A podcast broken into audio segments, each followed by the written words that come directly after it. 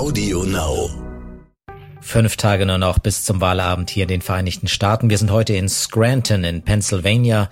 76.000 Einwohner, die Geburtsstadt von Joe Biden, dem Kandidaten der Demokraten, eine alte Bergarbeiterstadt in den Hügeln von Pennsylvania.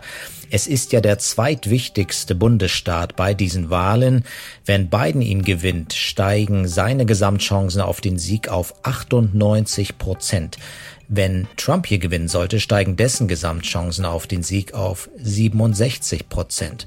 Also ein verdammt wichtiger Staat. Ich bin Jan-Christoph Wichmann, US-Korrespondent des Stern und dies ist Inside America, der Kampf ums Weiße Haus.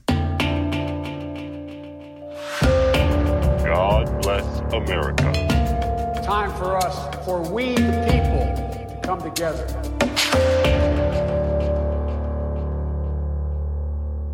Außerhalb von Scranton liegt ein Hügel, er heißt Fernhill.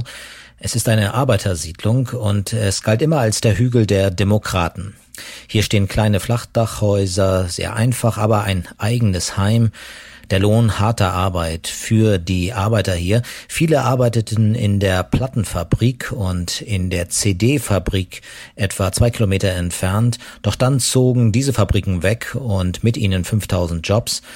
Und äh, ein Arbeiter davon ist äh, Dave Mitchko. Er ist 53, Vater zweier Kinder.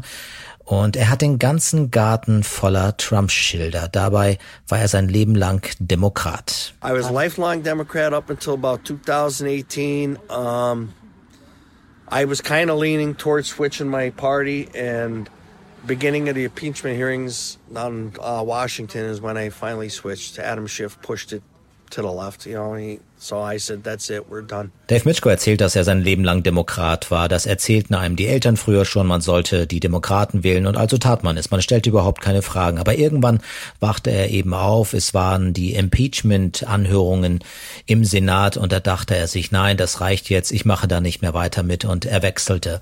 Ja, früher war das so, erzählt er uns weiterhin. Man wuchs so auf. Der Opa war Bergarbeiter, der Vater war Bergarbeiter, man selber arbeitete in den verschiedenen Fabriken und es waren alles Demokraten. Es war wie so ein Geburtsrecht, wie, wie, wie Katholik zu sein. Äh, und er machte sich eigentlich nie irgendwelche Gedanken. Aber dann wurde aus Dave Mitchko eben der Trump-Fan. Er ist gar nicht so sehr Republikaner, er nennt sich Trumpianer.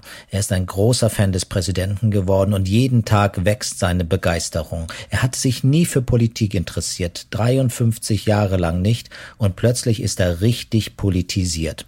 Und nicht nur er, dieser Hügel Fernhill, dieser Hügel der Arbeiter hat sich sehr verändert. Früher gab es viele dieser Yard Signs, diese Plakate in den Vorgärten, auf denen dann Hillary Clinton stand oder auch Barack Obama, aber niemals Donald Trump im Jahr 2016. Und das hat sich kolossal geändert, erzählt er uns. Uh, my basic function is that I know somebody works for the Trump campaign. I um, they'll ask me if I need the signs. I get signs, they'll deliver them, or I'll have one of my buddies go pick them up and they'll store them in my garage, and I'll just simply put an ad on social media, Facebook usually, and uh, free Trump signs. Come pick them up, and the rest is history. They comfort them and they go. Ja, Mitchko erzählt, dass er bereits 26.000 Yard Signs vergeben hat. Das sind eben diese Plakate, die sich die Leute in die Vorgärten stellen. Auf manchen steht nur Trump Pence 2020. Äh, auf manchen steht Stop the Bullshit Trump. Dann gibt es noch ganz andere Sprüche. Manche sind ähm, etwa zwei mal zwei Meter groß, andere sind sehr viel kleiner. 26.000 hat er verteilt. Sie werden mir aus den Händen gerissen, erzählt er uns. Und er hat hier seine Erfüllung gefunden. Er macht nichts anderes mehr. Er hat seinen Job erstmal aufgegeben und gibt sich ganz dem Präsidenten hin. Warum eigentlich wollen wir wissen? Was hat ihn so begeistert oder was begeistert ihn immer noch? Und äh, da hören wir uns mal seine Antwort an. What is the most important issue for you? If you had to pick one issue that is the most important one for you in this election, what what is it? Um, well, it, the the, the pro life and uh, the Second Amendment. I mean, that's that's big to me. You know, I mean, that's I'm a gun advocate. You know, I have guns. You know, I carry them wherever I go. I don't have it with me now. I usually do, but I, uh, you know, it's for protection. You know, it's my Second Amendment right.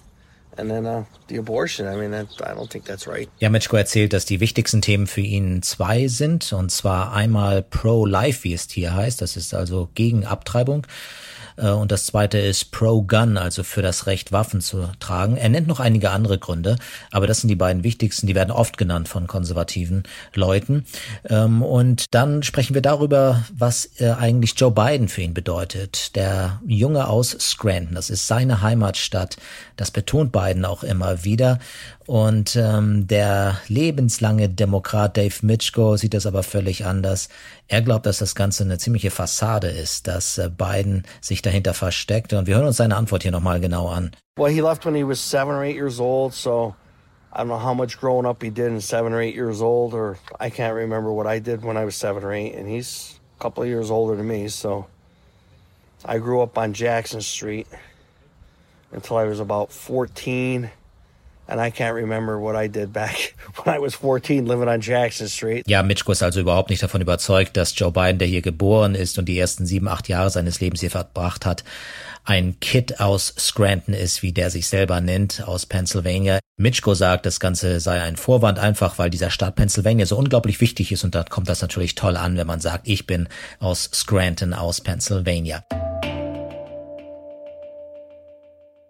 Dann die allerwichtigste Frage. Wer gewinnt diesen Staat? Es werden 20 Electoral Votes, also Wahlleute vergeben. Das ist eine Menge. Ähm, und die große Frage ist, ob die fünf Prozent, die die Meinungsforscher Joe Biden als Vorsprung geben, ob die überhaupt so hinhauen.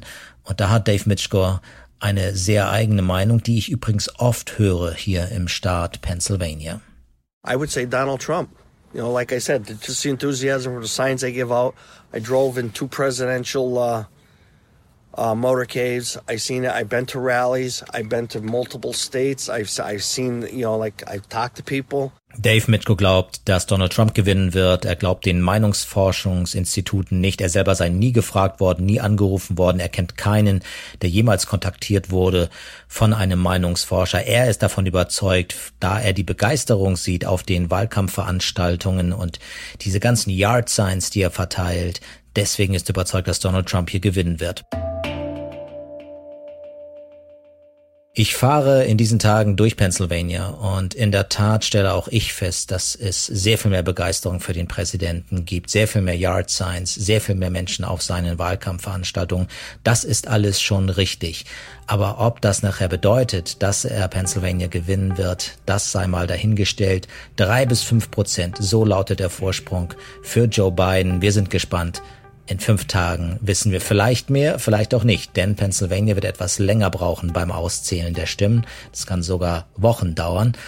Aber wir müssten am Abend bereits eine Richtung kennen. Bis dahin.